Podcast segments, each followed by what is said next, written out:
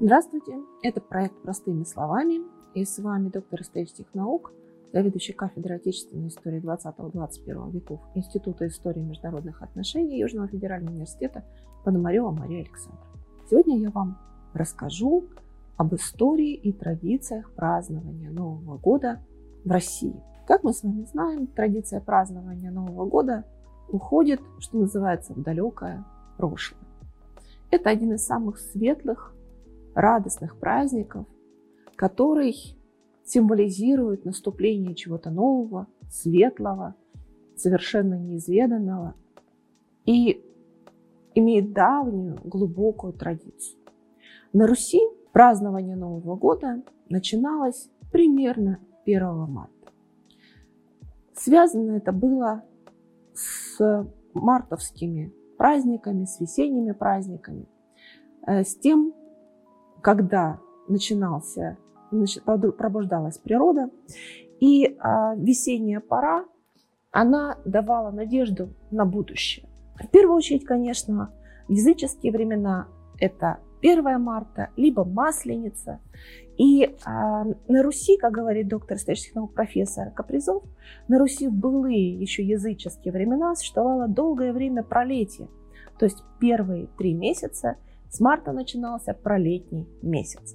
В честь него праздновали Овсень, Овсень или Тусень, который впоследствии перешел в Новый год. И это пролетие, три весенних и три летние месяца – это три, те шесть месяцев, которые а, предвосхищали зимнее время. Предположительно, изначально это было 22 марта, то есть день весеннего равноденствия. Изначально этот месяц празднования носил название Каледы, и он отмечался в день зимнего солнцеворота и длился с 25 декабря по 6 января. Зимнее солнцестояние, как и весеннее равноденствие, славяне связывали с очередным пробуждением природы и к поворот, с поворотом к весне. Праздник празднования Каледы осталось на долгие-долгие века. И вспомним с вами Льва Николаевича Толстого да, и описание а, колядок, празднования. Есть они и сейчас. И празднуются, ну, правда, уже не в том масштабе. И совершенно очевидно, что современные дети, которые в основном сейчас каледуют между Новым годом и Рождеством, мало себе представляют истинное значение этого празднования. Что же касается э, символов изначальных празднования Каледы, то они были связаны с э, переживанием зимнего, э, зимних месяцев, сковывания природы и соединение а, раннего года и позднего года.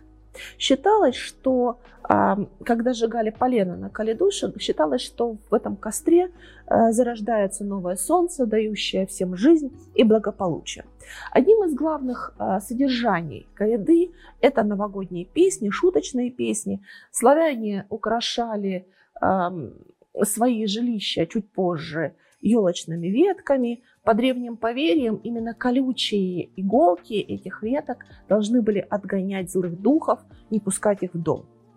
А, зимние духи славян – морок, трескун и морозка, которые, собственно говоря, не пускали в дом, сковывали реки льдом, и а, замораживали, да, приносили метели, лютые морозы, замораживали жизнь. Поэтому славяне задабривали их различными способами. Пляски, шутки, прибаутки, а еще у Калиды был младший брат-близнец Овсень, да, тот самый, который Усень, и а, филологи, историки, этнографы дают массу интерпретаций имени Овсень, в целом сходится на том, что это синеватый, да, а, то есть как раз характеризующий природу в это время. Так вот, после Каледы по домам ходили так называемые овсенщики, которые овсеня славили и задабривали его. Соответственно, Овсень считался на Руси божеством, который зажигал то самое солнечное колесо, и, нес, и существо, которое, божество, которое несло свет миру. И именно Овсиня праздновали 1 марта на Новый год, поэтому Овсень считался весенним богом. Считалось, что Овсень приезжает на большом коне, привозит с собой Новый год.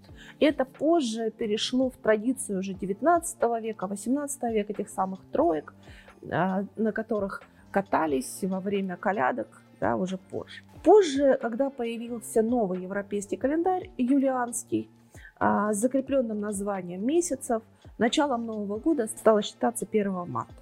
По одной версии в конце 15 века, а по другой версии в 1348 году а, православная церковь перенесла празднование Нового года на 1 сентября, что соответствовало определениям Никейского собора.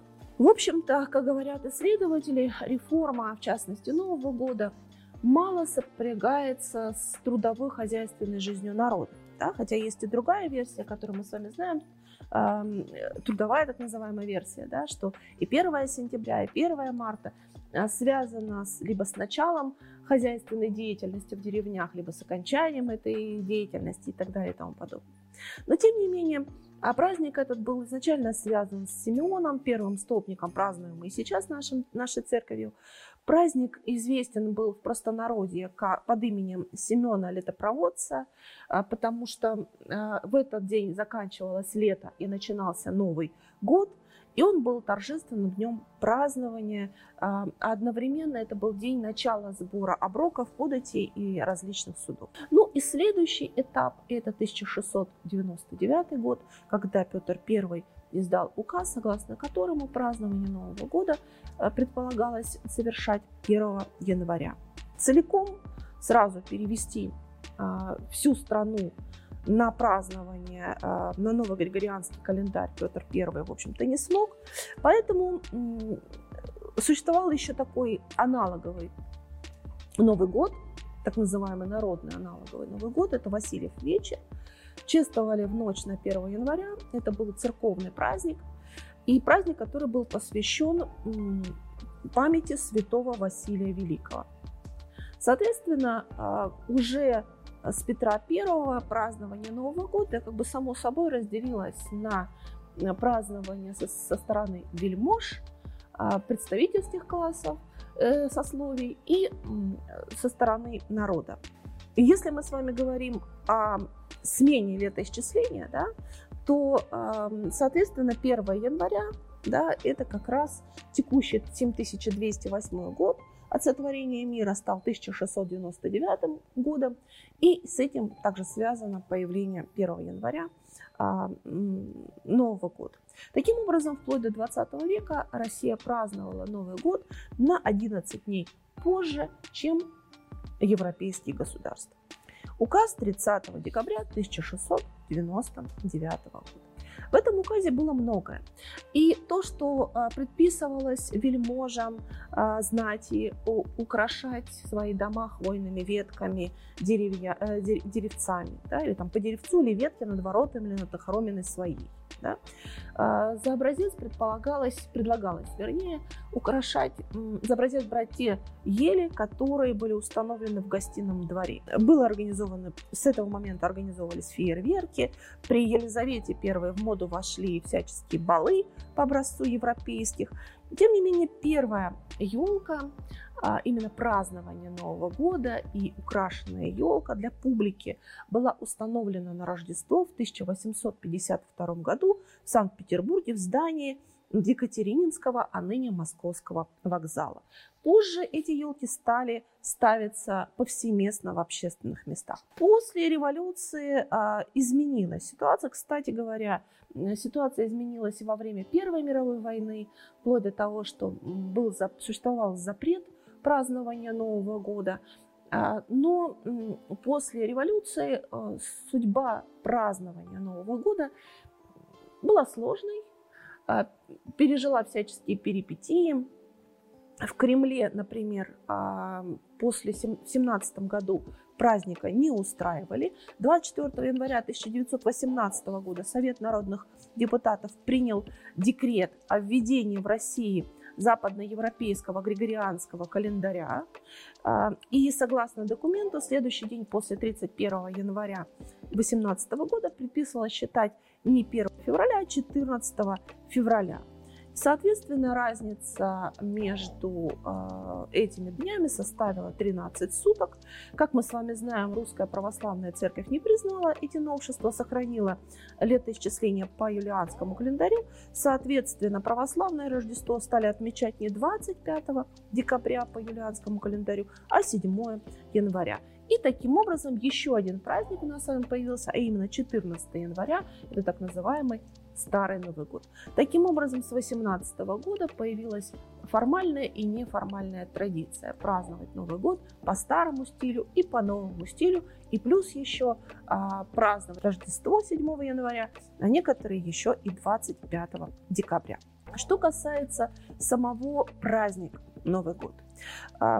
С 24 сентября 1929 года постановлением Совнаркома было запрещено официально празднование Рождества. И сама, тогда же появилась идея перенести празднование Нового года с 1 января на 7 ноября. Как мы с вами знаем, это день Октябрьской революции. И этого делать, к счастью, наверное, не стали, потому что тогда и в Советском Союзе сохранилось два праздника. Да, 1 января и 7 ноября.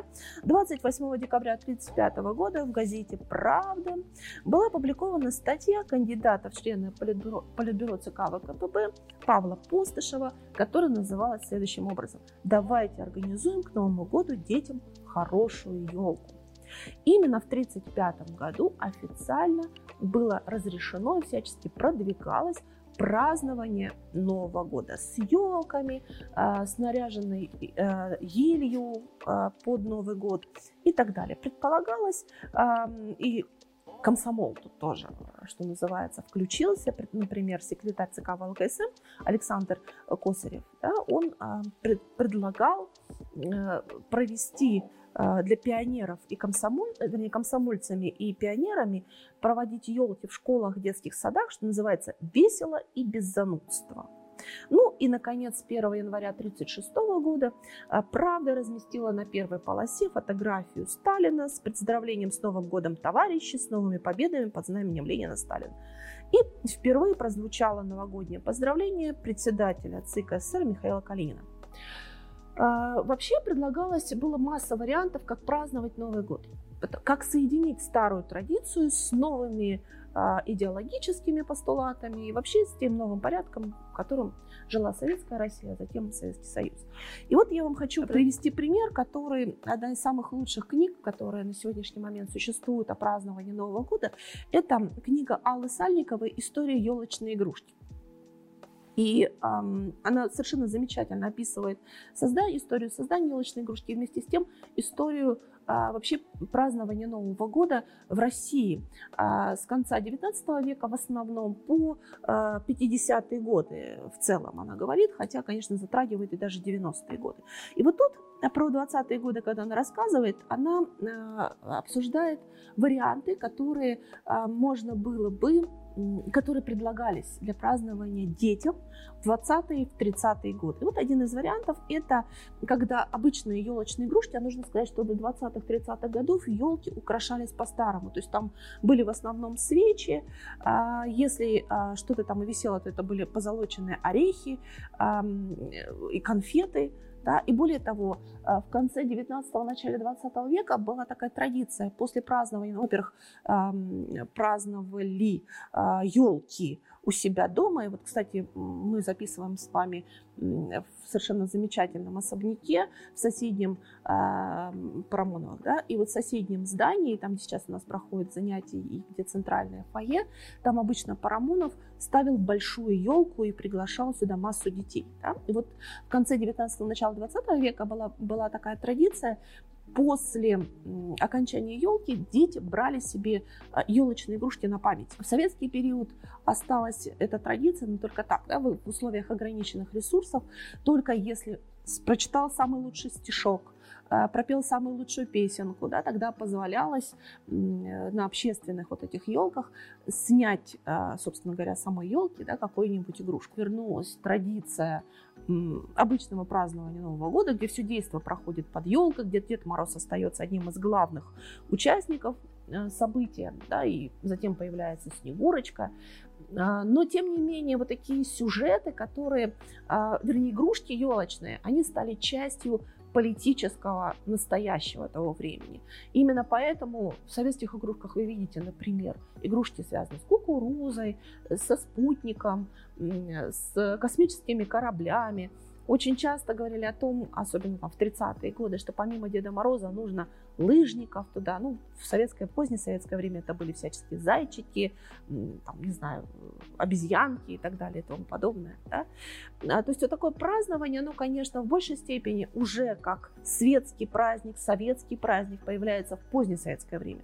К 70-м годам относятся традиция выступления новогодних, э, новогоднего выступления лидера перед Новым годом. Начинается это с Леонида Ильича Брежнева.